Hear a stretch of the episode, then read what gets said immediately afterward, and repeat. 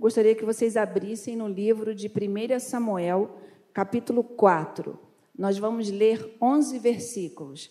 1 Samuel, capítulo 4, do versículo 1 ao versículo 11.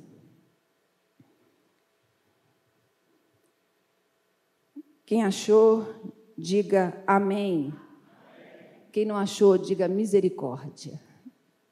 Você precisa da escola bíblica dominical.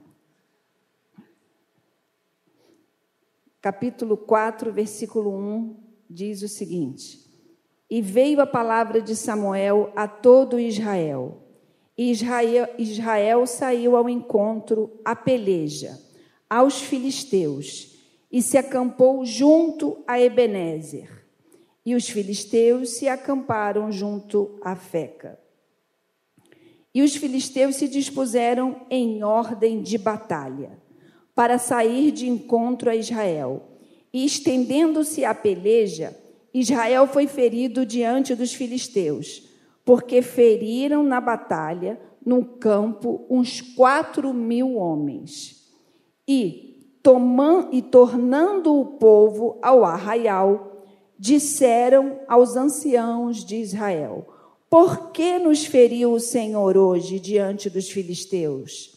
Tragamos de Siló a arca do concerto do Senhor e venha no meio de nós para que nos livre da mão de nossos inimigos. Enviou, pois, o povo a Siló e trouxeram de lá a arca do concerto do Senhor dos Exércitos, que habita entre os querubins, e os dois filhos de Eli, Ofne e Finéias estavam ali com a arca do concerto de Deus. E sucedeu que, vindo a arca do concerto do Senhor ao arraial, todo Israel jubilou com grande júbilo, até que a terra estremeceu. E os filisteus, ouvindo a voz do júbilo, disseram: Que voz de tão grande júbilo é esta no arraial dos hebreus?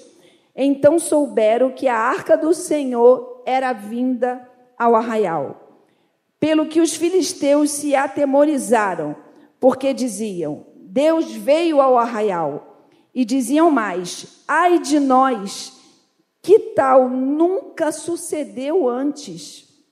Ai de nós, quem nos livrará da mão destes grandiosos deuses?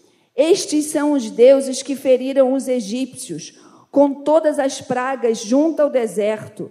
Esforçai-vos e sede homens e a servir, quer dizer, esforçai-vos e sede homens, ó filisteus, para que porventura não venhais a servir aos hebreus, como eles serviram a vós. Sede, pois, homens e pelejai.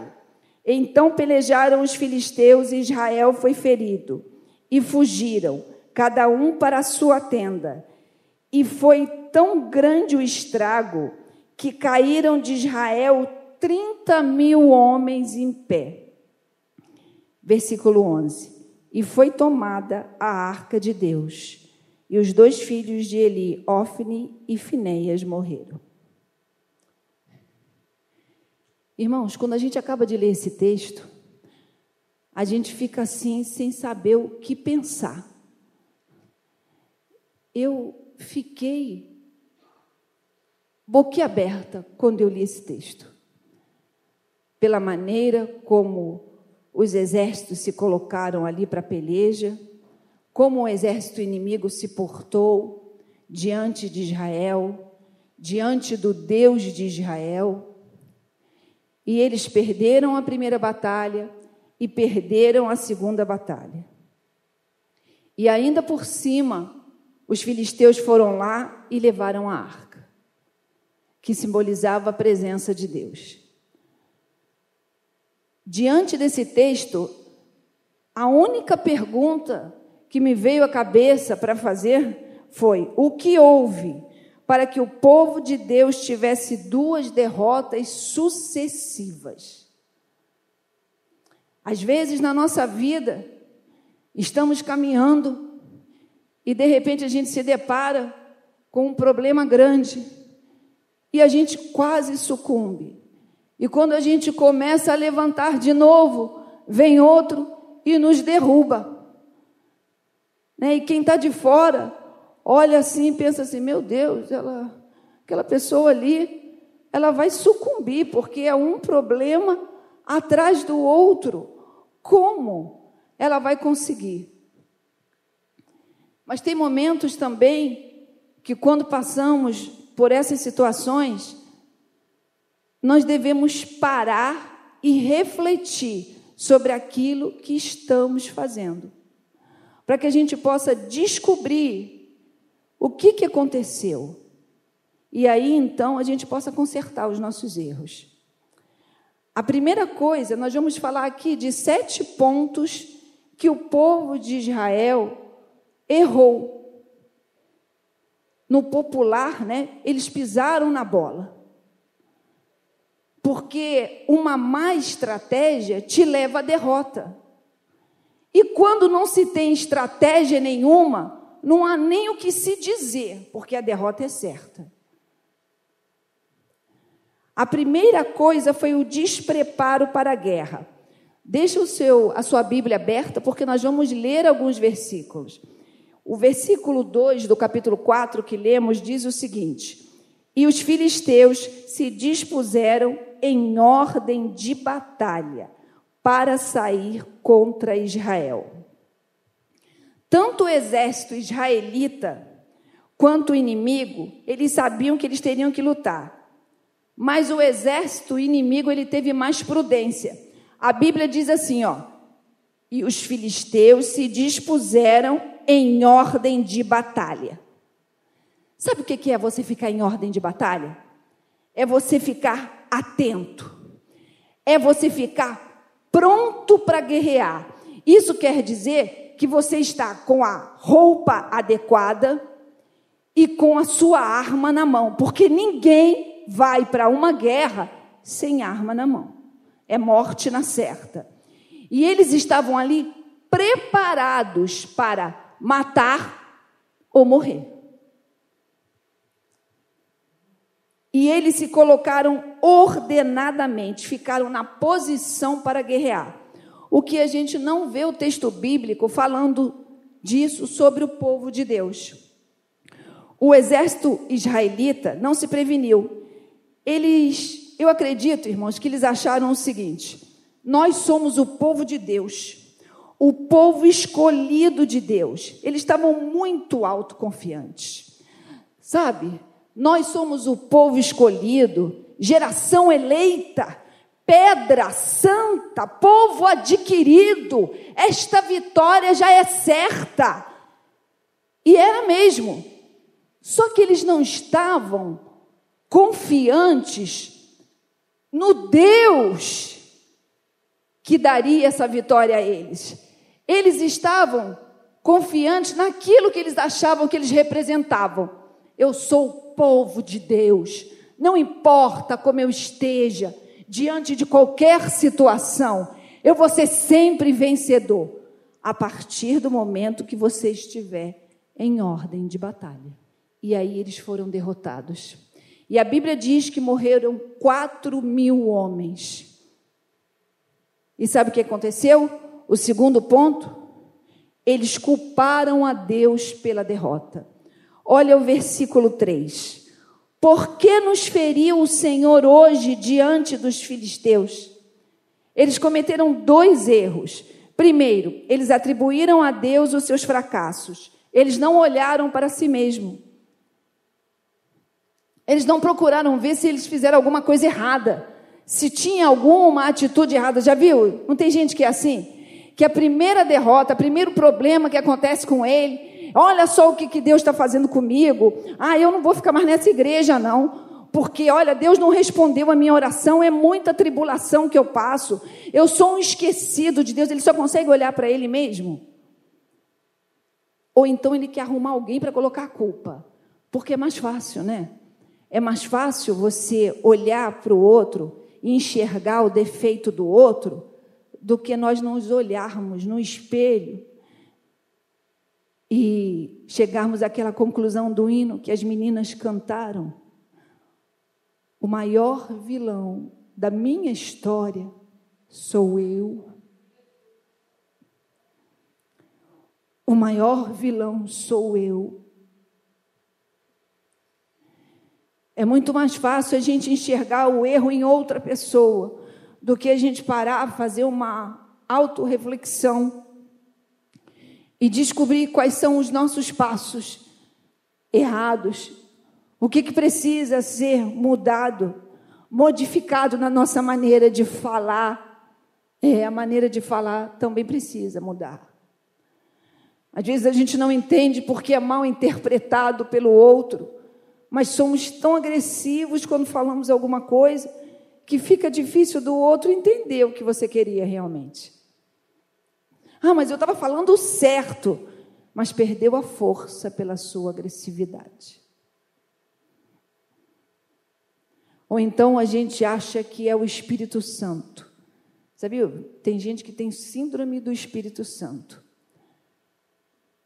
A Bíblia diz que o Espírito Santo é quem nos converte, né? É através do Espírito Santo que o homem ele tem é, juízo, ele ele consegue ver que ele não é nada, que ele precisa da justiça de Deus ele precisa do perdão dos seus pecados, porque é o Espírito Santo que nos convence de quê? Do pecado, da justiça e do juízo. Mas aí, às vezes, a gente quer dar uma ajudinha ao Espírito Santo. E a gente fala com uma pessoa e quer ver na mesma hora um proceder diferente naquela pessoa. Quer que a pessoa mude imediatamente. Mas você não é o Espírito Santo. Você pode até entregar o recado de Deus, mas quem vai convencê-la do pecado, da justiça e do juízo é o Espírito de Deus. E eu posso te garantir uma coisa: ele faz muito bem o serviço dele, ele não precisa de ajuda. Ele não precisa. O nosso trabalho é entregar a palavra de Deus, é falar dele, é dizer que a pessoa precisa olhar para o alto e descobrir no nosso Deus o Salvador da sua vida. Que através do seu sacrifício na cruz do Calvário, nós temos direito a viver eternamente com Ele.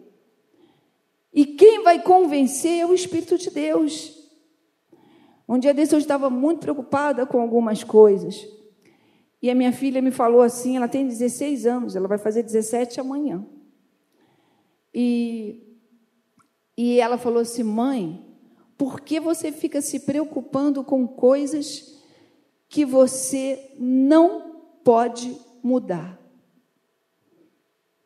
Não é da sua alçada. Aí ela falou aquilo assim, eu fiquei olhando para ela, né? Aí pensei assim, eu falei assim, só me restou dizer assim: é, você está certa. E eu saí, fui para oração. Ia ter oração aquele dia. Aí, quando eu estava lá na oração, e eu com o coração aflito, com várias questões na minha mente, aí o pastor fala assim: Olha, tem alguém aqui que saiu de casa com o coração aflito. E eu queria que essa pessoa viesse aqui para a gente orar por ela. Aí não teve outro jeito, né? Aí eu levantei minha mão, fui lá, era eu mesmo. Teve outras pessoas que levantaram, mas eu sabia que ele estava falando comigo também. Aí eu fui lá, o pastor orou por mim, aí de repente veio outro e falou assim no meu ouvido aqui: Esther, Deus mandou te dizer para você parar de se preocupar com coisas que você não pode mudar.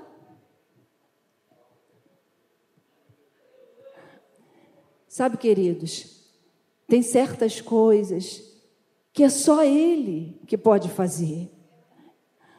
Aí eu me lembro de Isaías 64, 4, que diz: Porque desde a antiguidade não se ouviu, nem com os ouvidos se percebeu, nem com os olhos se viu um Deus além de ti, que trabalhe para aquele que nele espera.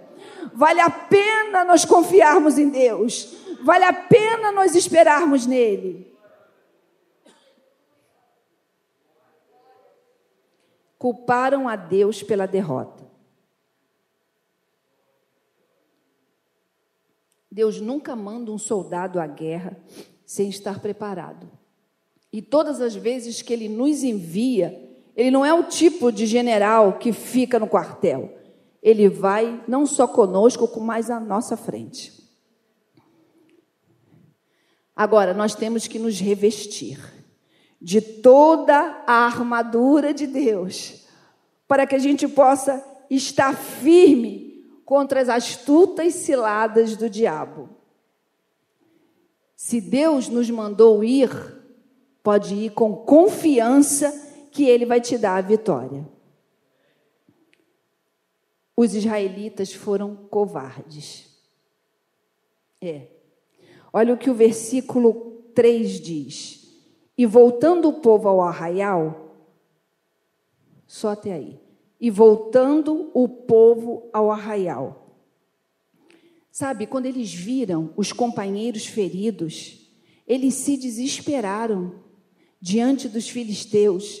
Aquela autoconfiança foi toda por água abaixo, porque eles estavam confiando era neles, na força deles. Eles esqueceram do Deus que havia enviado. E aí eles, ó, correram. E quatro mil homens foram mortos, porque eles não enfrentaram e não ficaram até o fim. Permaneça. Eu sei que está difícil. Mas se Deus tem te colocado aí, é aí é o lugar da sua vitória. Permaneça. Ele vai te dar as armas certas, a vestidura necessária para que você possa travar esta batalha. O Senhor Jesus não nos prometeu uma vida tranquila, de paz eterna aqui neste mundo. Ele disse: No mundo tereis aflições. A gente tem guerras no nosso dia a dia que a gente sai ferido, sai machucado, mas nós não podemos recuar. Nós temos que continuar andando. Não importa se tem gente ferida de um lado, gente ferida de um outro, nós temos escolha, irmãos, para parar. Eu me lembro logo de, de Pedro. Senhor, para onde? Para onde escaparemos nós, se só tu tens as palavras de vida eterna? Uma vez eu recebi um conselho ministerial. Eu era adolescente. Acho que eu era mais ou menos da idade dessas meninas que vieram cantar aqui. Eu tinha uns 17 anos no máximo. E eu, junto com meu amigo Paulo Tide, nós fomos, a gente era envolvido com os adolescentes, né?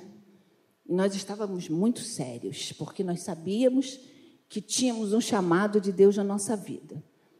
Viu, irmãos? Adolescente jovem fica sério quando ele tem um chamado de Deus na vida. Ele leva a sério. E nós estávamos levando. E nós batemos lá no gabinete pastoral do nosso pastor, Eliseu Menezes de Oliveira.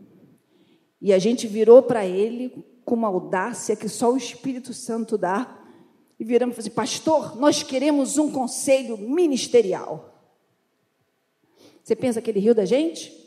Ele olhou para a gente assim, com aquela carinha dele, séria. Vem aqui. Aí a gente entrou no gabinete, sérios também. E ele falou assim: Olha aqui, o meu conselho é o seguinte: nós ficamos ouvindo. Na vida ministerial, nunca retroceda. Se acontecer alguma coisa e você estiver cansado, ferido, pare onde você está. Recomponha as suas forças, cure as suas feridas e continue. Eu nunca mais me esqueci disso, irmãos. Um soldado em campo de batalha, ele não pode pensar em recuar. Ele não pode pensar em voltar atrás e sair correndo para o quartel novamente. Ele estaria naquela batalha para vencer. E é o que ele foi fazer. E é desta maneira que nós temos que encarar. Mas o exército de Israel foi covarde. Eles correram. eles fugiram. E por isso eles perderam a batalha. Eles agiram por impulso. Versículo 4, versículo 3 ainda. Tragamos de Siló. Deixa eu ver aqui. É. Tragamos de Siló a arca da aliança do Senhor e venha no meio de nós, para que nos livre da mão do nosso inimigo. O desespero levou-os a agir inconsequentemente. Eles estavam desesperados. Eles tinham perdido a batalha para os filisteus. E eles começaram então a perguntar é, uns aos outros né, o que, que eles deveriam fazer, e foram lá e pegaram a arca e trouxeram. A arca simbolizava a presença do Deus Altíssimo. E eles pensaram assim: ah, agora sim, né, nós trouxemos a arca para o nosso meio, a presença de Deus está aqui, nós somos povo santo, sacerdócio real, pedregulho de Deus, nós vamos ganhar essa batalha. Né? Nada vai nos impedir agora. Nem tudo que a gente pensa ser correto é a vontade de Deus para a nossa vida. Às vezes, nós confundimos nós pensamos que aquilo, como vai ser bom para o nosso coração, né? a gente acha que vai ser bom para o nosso coração, para a nossa vida, a gente acha que vai ser bom para a nossa família. Nem sempre aquilo que nós achamos é a vontade de Deus para nós. A Bíblia diz que os pensamentos de Deus são muito mais altos do que os nossos pensamentos. Em Provérbios 16, 1 diz que o coração do homem pode fazer planos, mas a resposta certa vem dos lábios do Senhor. O nosso achismo, né, a nossa precipitação, é a arma que o inimigo usa para nos vencer. Por isso, nós temos que tomar muito cuidado na nossa vida. Mas Esther você estava falando, você está falando de um povo em guerra. Pois eu quero te lembrar que neste mundo nós estamos em guerra constante. O tempo inteiro em guerra. Nós estamos em guerra contra ideologias, contra sofismas que procuram nos induzir ao erro. E quando não conseguem nos induzir ao erro, vai tentar induzir o seu filho, a minha filha, a nossa família. É sobre essas guerras que nós vivemos no nosso dia a dia. E nós não podemos retroceder ou fingir que nada está acontecendo. Nós estamos em guerra diária com o liberalismo teológico. É, dizem que é uma ferramenta para exegese bíblica, mas na verdade é uma nova religião, uma seita. Uma seita que é fundamentada no sentimento humano, que coloca e descaracteriza completamente a pessoa de Jesus e coloca a Bíblia a nada, reduz ela a nada. Porque diz assim, ó, o que importa é o que o homem, o que o ser humano sente, o que a mulher sente. Se ela se sente amada por Deus, ela vai ser amada. Se ela se sente salva, ela vai ser salva. Não. Se ela é uma pessoa inclusiva, que vive em harmonia com outros seres humanos, ela está em harmonia com Deus. Não. A palavra de Deus diz que pela graça sois salvos por meio da fé. E isso não vem de vós, é dom de Deus. Só através da cruz do Calvário é que nós podemos ser salvos. Temos que passar pela cruz para um dia alcançarmos o céu. Não existe outro caminho pelo qual o homem possa ser salvo, a não ser pela pessoa de Jesus Cristo. Só através dele, só através dele, do nosso arrependimento e da nossa submissão total a ele.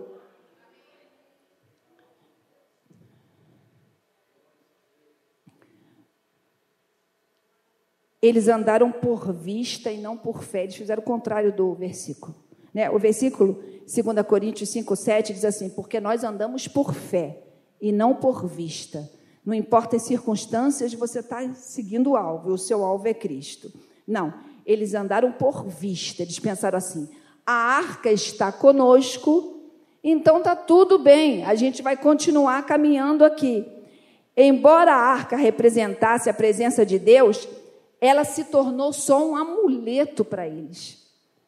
Virou um amuleto. Porque eles não estavam em sintonia com esse Deus.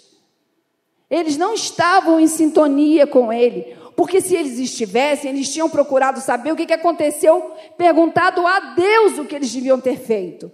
E não tomado as decisões. Ah, Esté, mas eles mandaram buscar a arca. Mas eles perguntaram, por acaso, se era para fazer isso?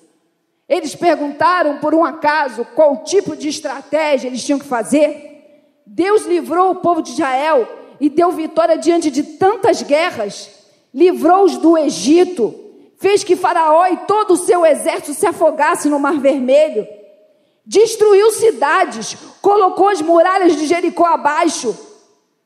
Quantas vezes fez isso sem o exército fazer nada, só com os levitas cantando? Porque eles estavam na direção aonde Deus queria que eles estivessem. E eles pegaram a arca como um amuleto. E o que seria bênção para eles foi maldição, porque mostrou exatamente que eles não estavam em sintonia. Aí o que, que aconteceu?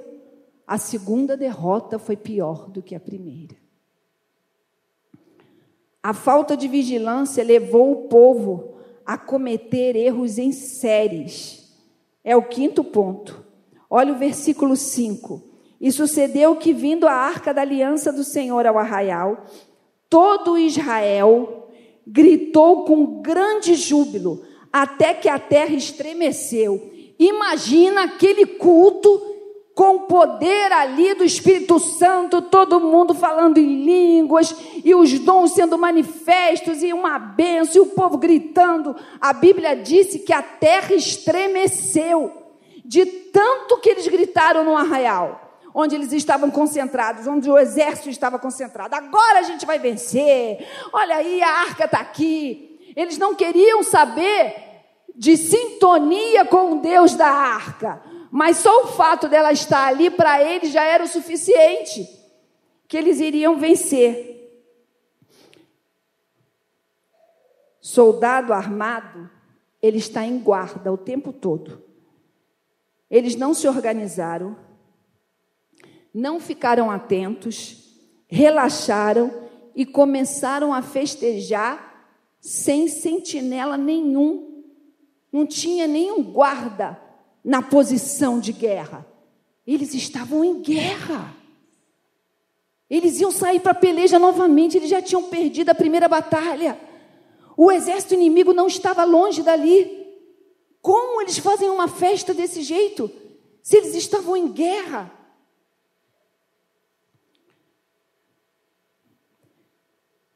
Ter a arca não significava que Deus estava ao lado deles. A questão mais importante era se eles estavam ao lado de Deus. Os verdadeiros guerreiros, mesmo em tempos de comemoração, eles jamais ficam displicentes, inertes. A sua atenção, ela amplia. Qualquer movimento ele consegue identificar. Qualquer movimento. Se não, se eles não tivessem, se eles tivessem, aliás, na posição correta, eles não tinham sido destruídos. Não se organizaram, não criaram estratégias, mesmo com baixas no exército. Quantos já haviam morrido? Quatro mil homens. Mesmo com uma baixa deste tamanho, eles não se organizaram.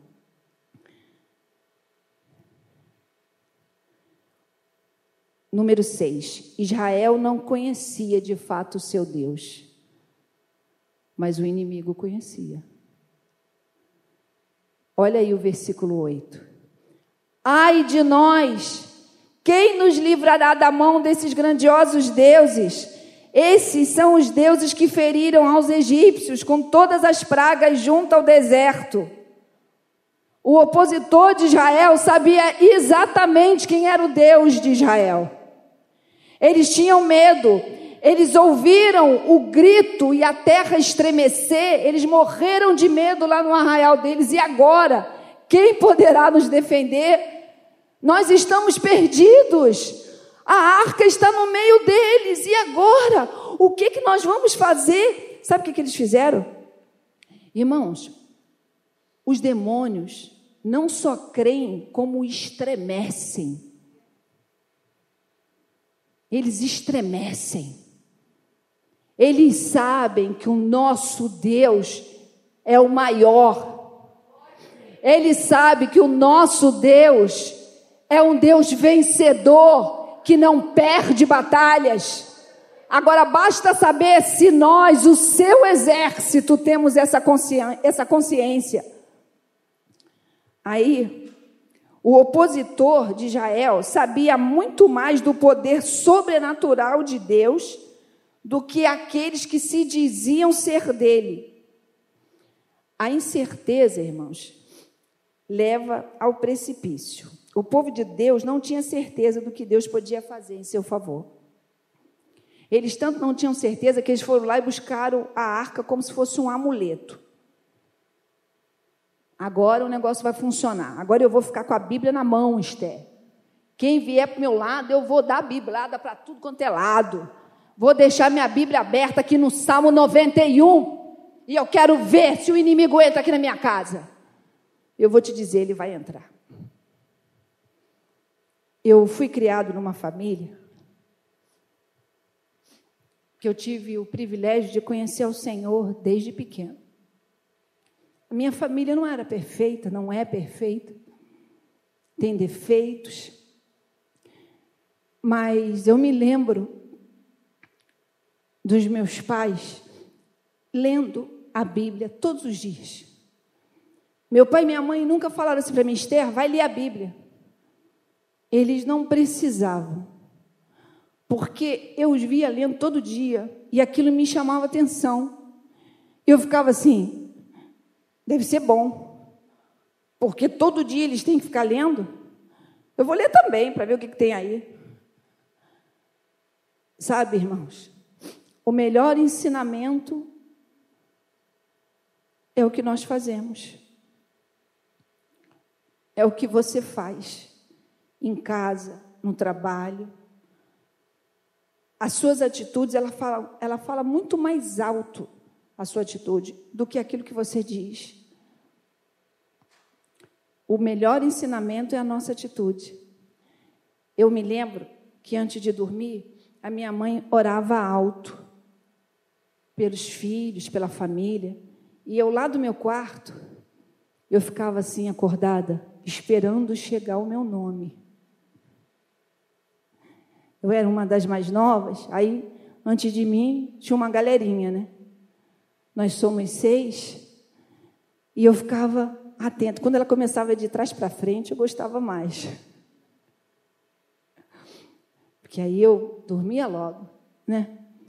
E eu ficava ouvindo a minha mãe orar por mim, porque oração surte efeito, irmãos.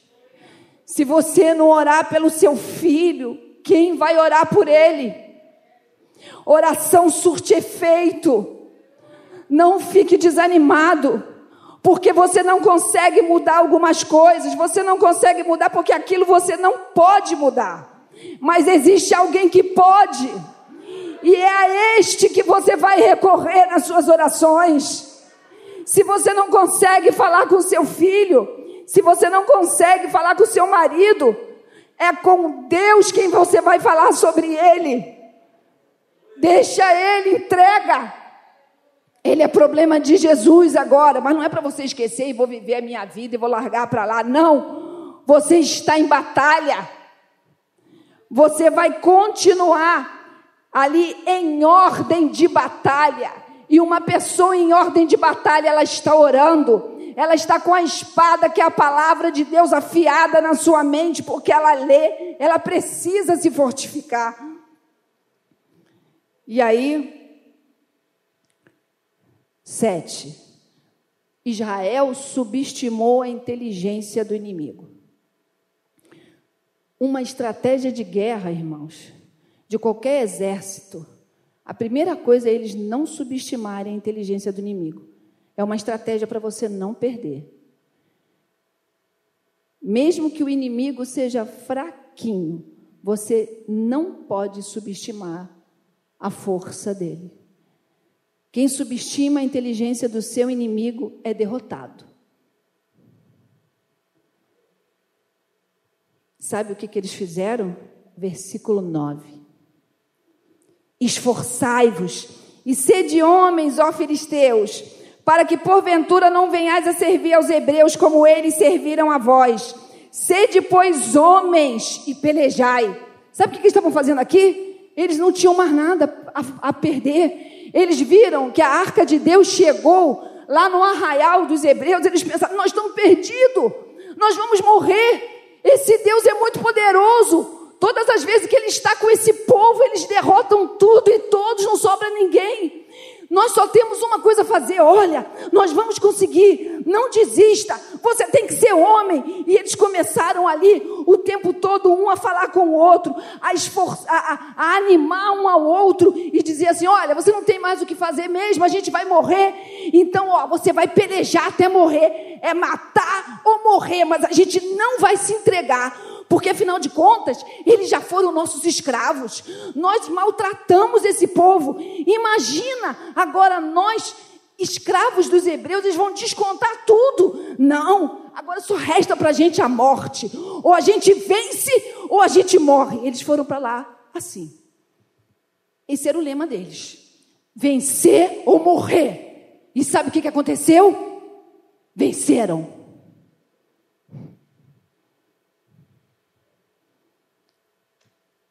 Venceram. Enquanto o povo israelita festejava o inimigo, o inimigo tramava derrotá-lo. Aquilo que, que Israel devia fazer foi o adversário que fez. Eles incentivavam um ao outro, encorajavam a lutar, animavam-se, e em contrapartida o povo estava lá, hebreu, disperso, com a fé no amuleto que era a arca. As forças do mal, irmãos, eles se unem com mais intensidade quando o intento é destruir aquilo que é de Deus. E você é de Deus. As consequências do erro, versículo 10. Então pelejaram os filisteus e Israel foi ferido, fugindo cada um para a sua tenda. E foi tão grande o estrago que caíram de Israel 30 mil homens de pé. Não foi só 4 mil agora, não. Foi 30 mil homens em pé. E você viu o que o texto diz aqui, ó? Os, Israel foi ferido fugindo. Pela segunda vez, eles fugiram. E dessa vez eles não voltaram mais para o arraial onde o exército estava concentrado, não. Quando diz aqui essa palavra tenda no original, é que eles voltaram para a própria casa deles. Eles correram tanto que eles foram para casa, foram procurar abrigo junto à família, se esconder. Que exército poderoso é esse? Que no primeiro problema sai correndo, desiste, entrega as armas, deixa o inimigo vencer. Eles viram a gana do povo filisteu e correram, irmãos. O inimigo gosta de fazer cara feia. A Bíblia diz que ele vive como um leão ao nosso derredor, bramando a quem possa tragar. Mas eu quero te lembrar que este leão, embora de cara feia, com cara de leão, ele é um leão desdentado porque o verdadeiro leão é o leão da tribo de Judá, e esse está conosco. Não deixe o inimigo te intimidar, dizer que você não vai conseguir. Não deixe o inimigo se colocar em primeira pessoa, como faz hoje em dia, e você pensa que é você mesmo. Não, eu tenho que parar com isso. Não, eu vou desistir. Isso não é para mim. Essa vida é, é de cristão aqui, olha, eu tenho que negar muitas coisas. Não, eu não vou conseguir. Não, é mais fácil para mim me separar. Esse casamento, ele está destruído. Não vale a pena mais eu tentar alguma coisa aqui. Esse leão é desdentado. O leão da tribo de Judá está com você. E ele tem ouvido as suas orações. Não retroceda. Pare. Sente. Limpe as suas feridas e levante-se e ande em nome de Jesus. Não perca o foco. A persistência do inimigo foi que deu a vitória a eles. A falta de, de, de, confiança destrói um exército inteiro. Tratar das coisas de Deus de uma maneira relaxada só nos leva cada vez mais para longe dele e acaba também colocando em risco a vida daquelas pessoas que estão próximas a nós, como o exército de Israel fez. Eles não só colocaram em risco a vida deles, como da família inteira e de toda a nação. corremos o risco de sermos aniquilados quando não estamos sob a direção de Deus. Sabe, irmãos, discernimento de espírito é um dom. E a palavra de Deus diz que o Senhor colocou os seus dons assim, ele serviu. É só você chegar à mesa e se servir dos dons do Espírito. Ele pode te dar discernimento, ele pode te dar sabedoria, para você identificar os ataques do inimigo e saber que é ele. Eu estava falando dos meus pais. Em alguns momentos eu acordava de noite com meu pai e minha mãe orando pela casa. Às vezes eu levava até susto. Eu sou muito assustada. Então, se as pessoas entram assim no meu quarto, sem aviso, irmãos, eu grito mesmo. Eu sou até famosa lá em casa por conta disso. Que eu tenho sono leve então, algumas noites, não poucas, eu vi os meus pais entrando assim, eu levava cada susto, né? E eles estavam orando. E em alguns momentos, irmãos, eu via o meu pai e a minha mãe expulsando o diabo de dentro de casa. Aí você diz assim, mas olha, o diabo entra na casa do crente? Ele entra, porque ele é abusado. A Bíblia diz que ele é como um ladrão. Você já viu ladrão pedindo licença para entrar dentro de casa dos outros? Ele entra sim, mas ele só permanece se você der lugar. Aí é diferente. Ele entra, mas quando nós temos discernimento do Espírito, a gente percebe o movimento dele dentro da nossa casa. E aí, a gente não dá linha na corda para ele. A gente sabe que aquela palavra mal falada ali, ó, não foi pura, não. Lembra de Pedro? Lembra de Pedro? Foi usado por Deus. Tu és o Cristo, o Filho do Deus vivo. Mas ali na frente, Jesus virou para ele e falou assim: para trás de mim, Satanás. É, irmãos, ele usa. É só dar lugar.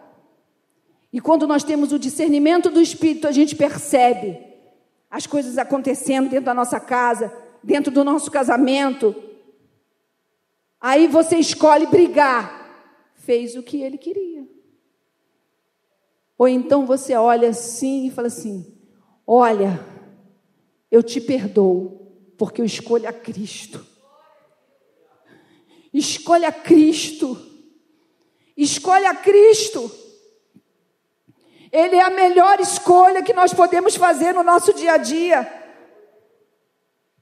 Porque as, as armas da nossa milícia não são carnais, mas poderosas em Deus para destruição de fortalezas.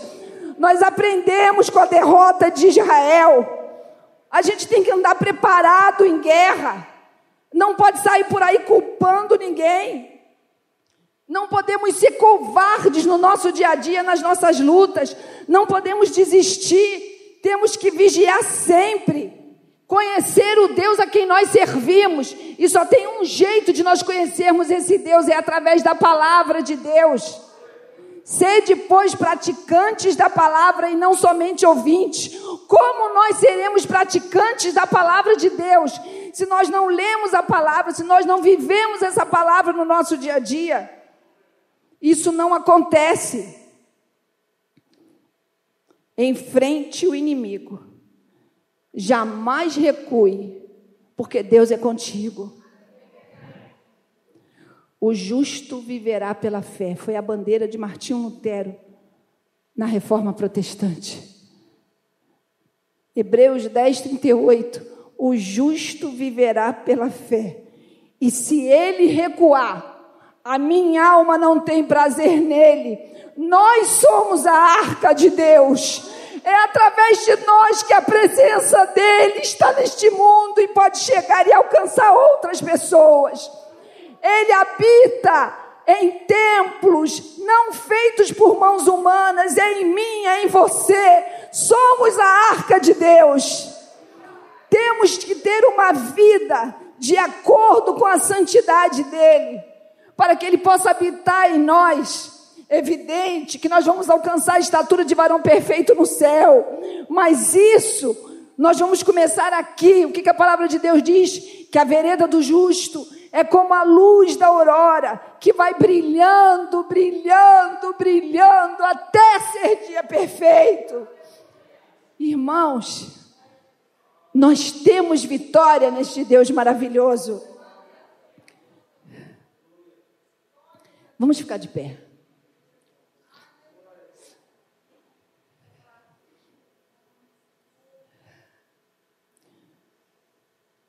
Em Efésios fala capítulo 6, sobre a armadura de Deus. Cingi os vossos lombos com a verdade. Sabe o que é isso? É deixar de falar mentira, de contar história. Isso é cingir os nossos lombos com a verdade. Vestir a couraça da justiça. Sim, ser justificado por Ele calçando os pés na preparação do Evangelho.